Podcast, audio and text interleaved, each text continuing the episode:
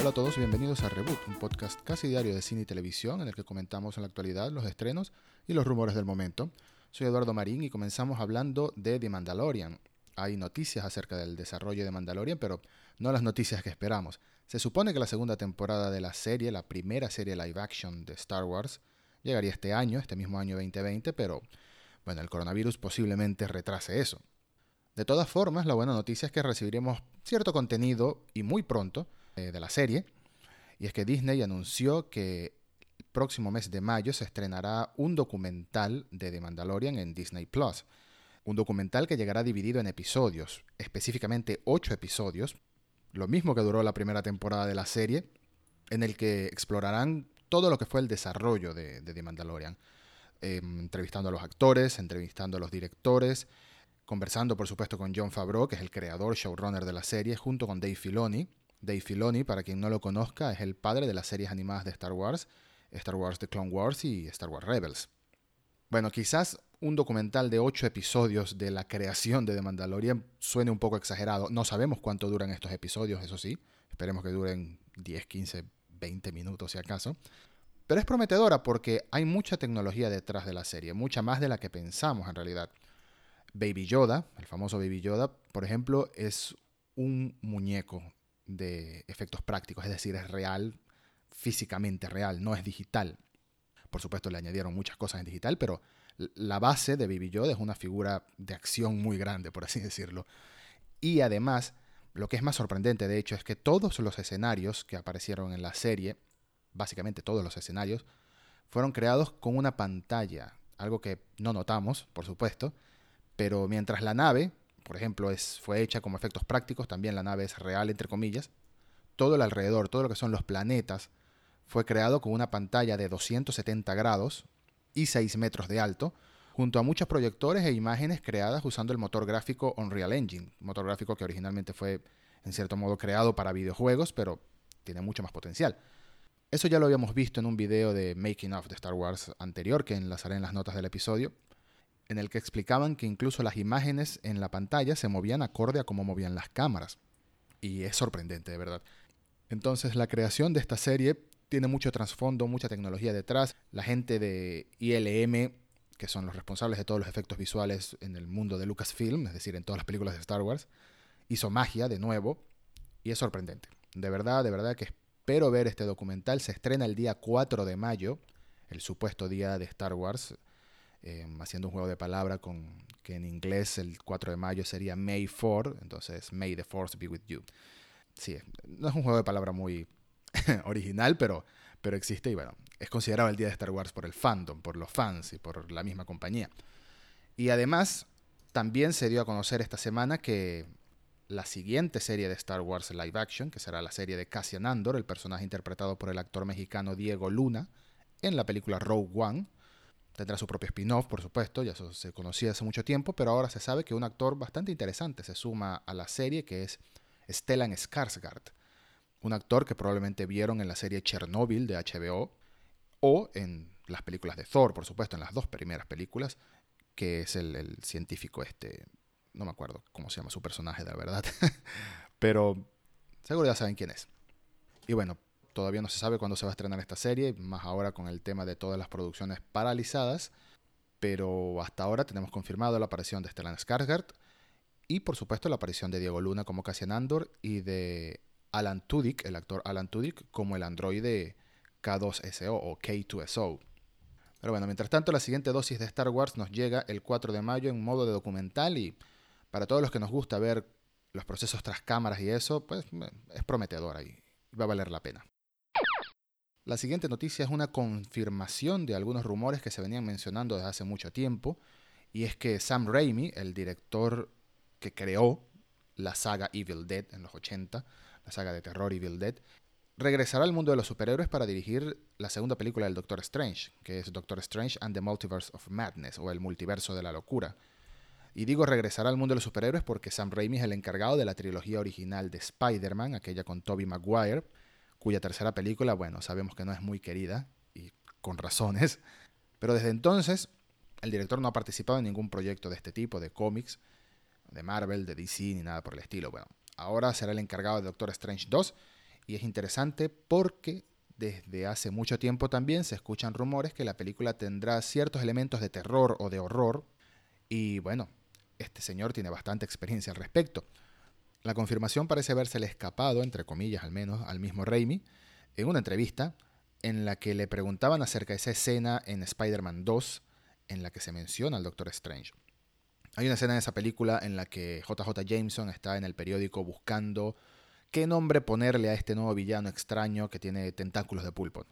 Y bueno, uno de los nombres que proponen es Doctor Strange, pero dicen en la escena de la película, no, no, no, ese nombre ya está tomado. Por supuesto haciendo referencia o como un guiño, un easter egg ahí al Doctor Strange de Stephen Strange, que no salió en la película. Era más bien como un, tributo, digamos, un guiño a los fans de los cómics. Y casualmente ahora pues va a ser la película. Entonces en la entrevista Raimi comenta que amó a Doctor Strange cuando era niño, pero siempre estuvo primero para él entre sus personajes favoritos Spider-Man y Batman. Sin embargo, le parece curioso y le alegra que en Spider-Man 2 casualmente hayan hecho una escena en la que hacen referencia al personaje. Dice, me gustaría haber sabido que algún día estaría involucrado en una película de Strange. Y bueno, lo está. Así que es una confirmación interesante acerca de una película que tenemos muchas ganas de saber más porque estoy muy seguro, de verdad, apostaría, no apuesto dinero, pero me arriesgaría a decir que Doctor Strange 2 va a marcar un paso muy importante hacia el futuro del universo cinematográfico de Marvel, porque hablamos de multiversos. Y al hablar de multiversos, es la excusa perfecta para poder traer personajes que nunca han existido en este universo, como por ejemplo los mutantes o los X-Men o los Cuatro Fantásticos. No creo que los traigan de otro universo, pero sí es una buena excusa para explorar con, qué sé yo, mutaciones o nuevos poderes o experimentos fallidos. Pueden pasar muchas cosas. Yo creo que aquí vamos a ver algo que va a definir, por ejemplo, algo como quién será el próximo villano mayor, villano masivo de la saga, el, nuevo Thanos, vamos a decirlo así. O nos trae la mutación, saca a la luz algo. Esto ya es por supuesto pura especulación, pero yo siempre he pensado que Wanda Maximoff, es decir, Scarlet Witch o la Bruja Escarlata, tiene mucho potencial para ser la próxima villana del universo de Marvel. Por supuesto, en los cómics ya ella ha sido villana. Entonces está por verse, está por verse. Ya se ha comentado que la Bruja Escarlata va a estar en Doctor Strange 2, pero primero va a tener su propia serie, WandaVision. Así que quizás ahí suceda algo, luego en Doctor Strange suceda otra cosa. Pero bueno, no hace falta especular tanto. El hecho es que ya tiene director y es un director bastante interesante. Sé que Spider-Man 3 no es una buena película, pero veamos qué hace en, esta historia.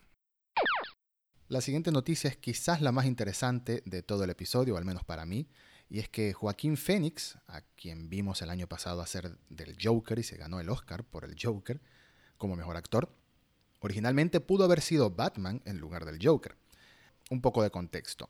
En el año 2000, 2001 aproximadamente, 2002 quizás, el director Darren Aronofsky, que es el director de Requiem for a Dream, por ejemplo, o de Black Swan, El Cisne Negro con Natalie Portman, y recientemente de Madre, Mother, con Jennifer Lawrence y Javier Bardem, estuvo a cargo de lo que pudo haber sido una película de Batman bastante distinta a lo que vimos pues en los años 90, finales de los 90, sin incluir las de Tim Burton, por supuesto. Aronofsky quería adaptar o planeaba adaptar un cómic llamado Batman Año 1, Batman Year One, que fue escrito por Frank Miller. Y en sus planes quería usar a Joaquín Phoenix como el actor para dar vida a Bruce Wayne. Bueno, Batman Año 1 es una historia que, como el mismo nombre lo dice, explora el primer año de Batman combatiendo el crimen. Es una especie de Batman Begins. Mm, bueno, la comparación en realidad no es muy justa. Pero más que una historia de origen, es una historia sobre sus primeras andanzas como Caballero de la Noche, por así decirlo. Y bueno, lo duro que es su comienzo. Es una historia particularmente oscura. Es una historia de mucha reflexión, en donde el mismo Bruce Wayne se pregunta cosas, se cuestiona a sí mismo, etcétera, etcétera. Todavía no es el Batman maduro, serio y bueno, y malhumorado que, que conocemos en otras historias. Pero la película nunca se llevó a cabo.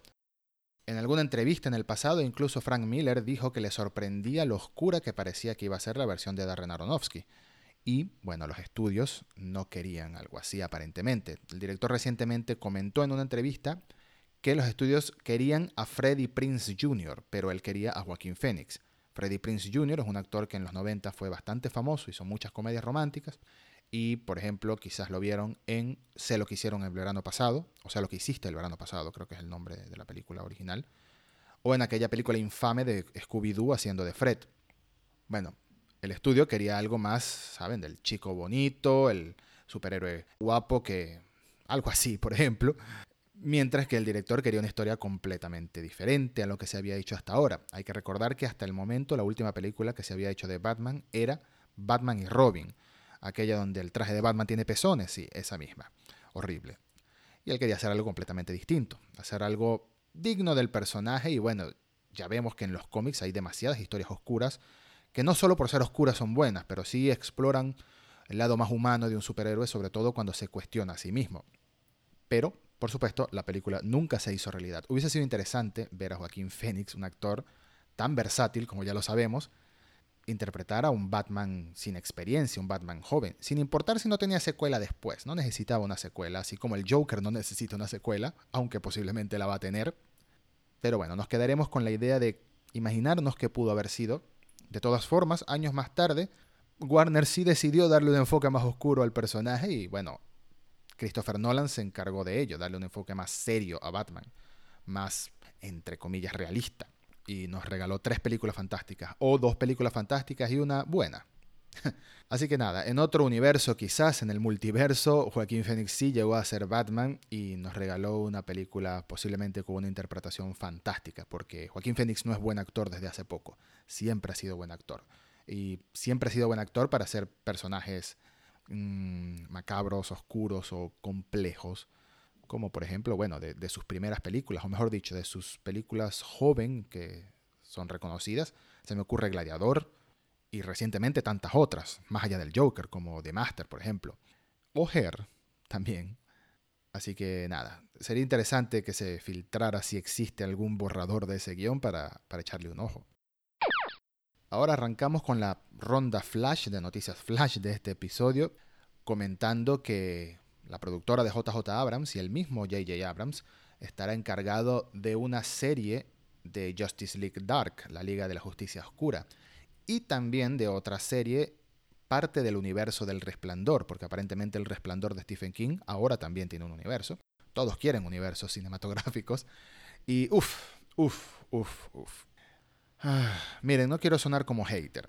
Sé que voy a sonar como hater, pero no quiero sonar como hater. El hecho es que hasta hace algunos años el nombre de J.J. Abrams involucrado en un proyecto me emocionaba de una vez. Y hoy en día tengo mis dudas, y tengo mis dudas por supuesto principalmente por Star Wars The Rise of Skywalker, pero no solo por eso, sino porque su productora también ha tenido algunos... Me ha roto el corazón en más de una ocasión, específicamente hablando de la película The Cloverfield Paradox, la paradoja Cloverfield, que la esperaba con muchísimas ansias, muchísimas ansias, con muchísimas ganas. Tenía las ganas de que ese universo también que estaba creciendo de Cloverfield, en especial después de esa película tan buena que es La calle 21 Cloverfield, creo que se llama, 21st Cloverfield Lane, pues que abrió las puertas a, a muchas más historias. Pero The Cloverfield Paradox fue tan mala y después viene y me hace Star Wars The Rise of Skywalker, que bueno, ya he dicho varias veces lo que pienso de esa película, con respeto a los que le gusta. Sé que hay gente que le gusta, pero a mí no. Entonces, bueno, no sé qué participación tendrá Abrams en estos dos proyectos, si será una participación directa como showrunner quizás, o sencillamente será productor ejecutivo y Bad Robot, la compañía, su productora, estará encargada de ellos. Justice League Dark, o la Liga de la Justicia Oscura, es una saga de cómics que explora el lado místico, por así decirlo, mágico y oscuro de DC Comics. Por ejemplo, ahí tenemos a Constantine, que participa en esta Liga de la Justicia, y a Swamp Thing, la Cosa del Pantano. Que por cierto, la Cosa del Pantano tuvo una serie hasta el año pasado, si no me equivoco, que fue la cancelación más patética, sin duda, de una serie que he visto. La serie tenía buenas críticas, no la llegué a ver porque cuando me enteré que la cancelaban dije, mira, no voy a perder mi tiempo, no, no, no quiero quedarme a medias con una historia pero dicen que es buena, o que al menos era prometedora, pero aparentemente hubo unos problemas de producción con el Estado de Estados Unidos donde grababan la serie, un tema de impuestos creo que fue. No lo sé, el hecho es que cancelaron la serie de una manera patética. Pero bueno, quizás el personaje aparezca en esta Liga de la Justicia Oscura, en esta serie, o quizás no, quizás se busque un nuevo actor, una nueva versión. Y la serie del Resplandor tiene el nombre de Overlook, y se desarrolla, es como una especie de spin-off que se va a desarrollar en el hotel, en el famoso hotel del resplandor.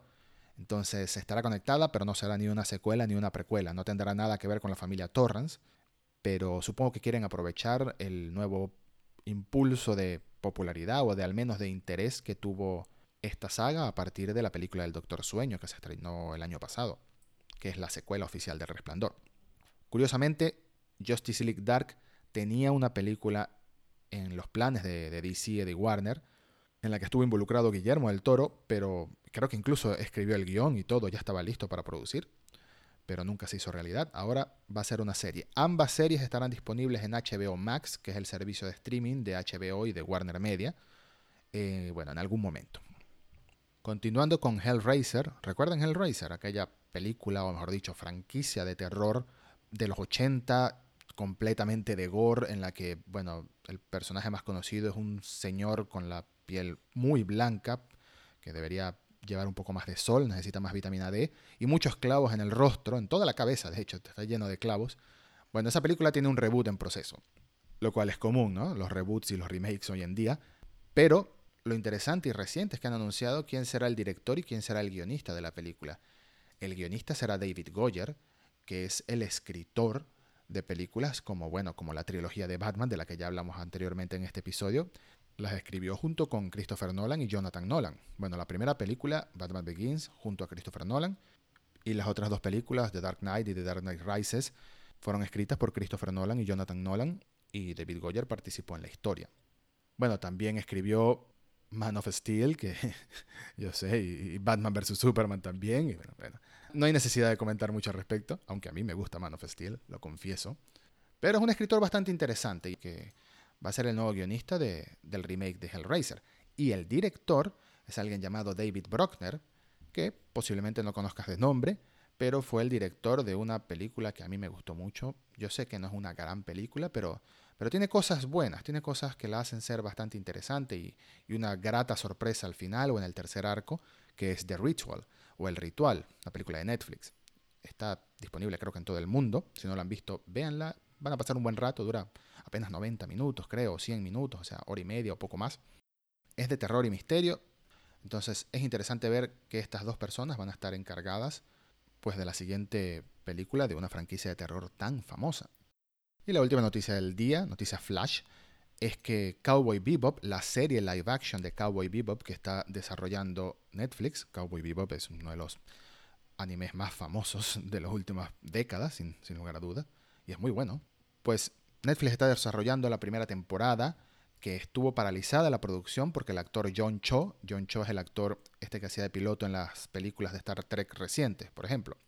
Él va a ser el protagonista, va a ser quien haga de Spike en la serie. Eh, tuvo un accidente en el rodaje y tuvieron que paralizarla. Pero ahora, aunque la producción creo que no se ha retomado, y por supuesto en temporada de coronavirus menos aún, pues se ha dado a conocer que la serie ya tiene segunda temporada asegurada, básicamente. Ya están empezando a planificar cómo será esa segunda temporada. Y aunque no tiene fecha de estreno, quizás en el año 2021 veamos el debut de la primera, lo más probable. Es un proyecto que me tiene muy curioso, muy intrigado, y no sé si decir que tengo hype, quizás tengo un poquito de hype, pero puede salir bien o puede salir mal. Sobre todo porque quisiera saber si Yoko Kanno, que fue la encargada de toda la banda sonora del anime de Cowboy Bebop, está involucrada en el proyecto. Por ahora no se ha dicho que lo está, pero hay que entender que Cowboy Bebop, más allá de ser una buena serie, es una buena serie gracias a su música. La música y cómo va cambiando el estilo de cada episodio, explorando distintos géneros cinematográficos. Sí, estoy hablando de un anime, y sí, es así de bueno. Algunos episodios tienen jazz y son como películas de tipo noir, así de tipo de detectives, tipo vintage. Algunas otras son totalmente funk y son más movidas. Bueno, la banda sonora que creó esta mujer es brillante y es parte de lo que hace a Cowboy Bebop, el anime, lo bueno que es. Hasta ahora no se sabe quién es el encargado de la música en la serie de Netflix y bueno, es lo que me tiene más curioso. Esperamos, al menos en lo que queda de año, ver un tráiler de la serie. Ojalá, y que nos ayude un poco a salir de dudas acerca de cómo será el apartado musical de la serie y en general de cómo se verá, porque es una serie, es un western espacial, entonces tiene como un lado vintage, un lado retro, sobre todo en la vestimenta del protagonista y en su manera de ser, pero tiene mucha ciencia ficción. Puede salir bien, puede salir mal, Netflix parece que está lo suficientemente convencida para pensar que al menos una segunda temporada van a ser. Y si me guío por The Witcher, que también es de Netflix, pues es probable que salga bien. Ojalá. Y bueno, esto ha sido todo por el episodio de hoy. Dejo como bonus un pequeño extra el enlace en las notas del episodio a un nuevo lotes de imágenes de Dune, de la película de Dune, que salieron recientemente, en la que podemos ver personajes como el personaje de Jason Momoa en la serie, que por cierto el actor dice que es una especie de Han Solo en Dune. Hmm, interesante ver qué se refiere con eso. También podemos ver el personaje de Josh Brolin, el personaje de Zendaya, el personaje de Oscar Isaac y de Rebecca Ferguson, algunos de los personajes más importantes de lo que será la primera película, bueno, de esta nueva adaptación de la obra de Frank Herbert. Así que muchas gracias por escuchar y hasta el próximo episodio de Reboot.